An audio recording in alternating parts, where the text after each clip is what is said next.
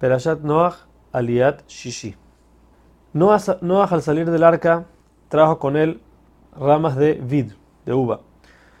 Las planta, salen las frutas y toma su vino, él se emborracha y queda desnudo dentro de su carpa. Kenan, que era el hijo más chiquito de Ham, que era también el hijo más chico de Noah, ve a su abuelo en la carpa y llama a su padre Ham. Este según unas opiniones, deja a Noah sin posibilidad de tener más hijos. según otras opiniones, tiene un, acto de inmoralidad con él. Cuando Shem y Jefet, los hermanos mayores de los hijos mayores de Noah, se enteran de lo ocurrido, van a la carpa del padre y mirando hacia el otro lado para no ver a su padre desnudo, lo tapan con una manta. Noah se despierta y al saber lo que hizo su hijo menor, lo maldice, haciéndolo esclavo de sus hermanos. ¿Por qué? Porque ya que Ham tenía miedo de que si son tres hijos, se tienen que dividir el mundo. Si Noah va a tener un cuarto, va a tener que dividir el mundo en cuatro. Entonces, por eso no quiso que Noah tenga más hijos. Noah le dijo que por ser que eh, Noah podía tener otro hijo que lo sirva cuando él sea mayor y ahora no lo tiene, y él va a necesitar de los hijos mayores, ahora por eso Ham va a terminar siendo esclavo de sus hermanos mayores.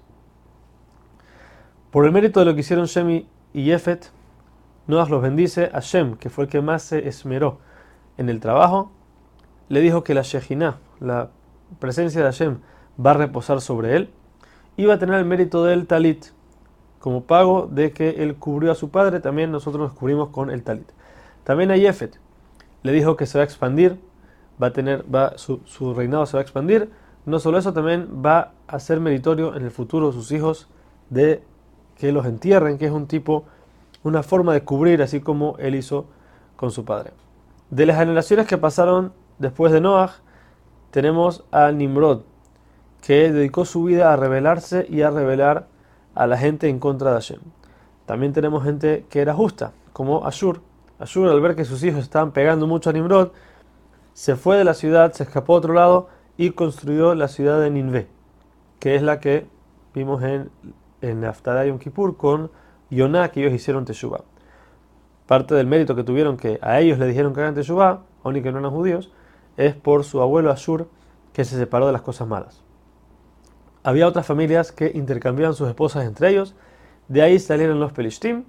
También estaba Eber, que era un profeta, y él llamó a su hijo a lo que iba a pasar en el futuro, que era la separación de la gente por idiomas.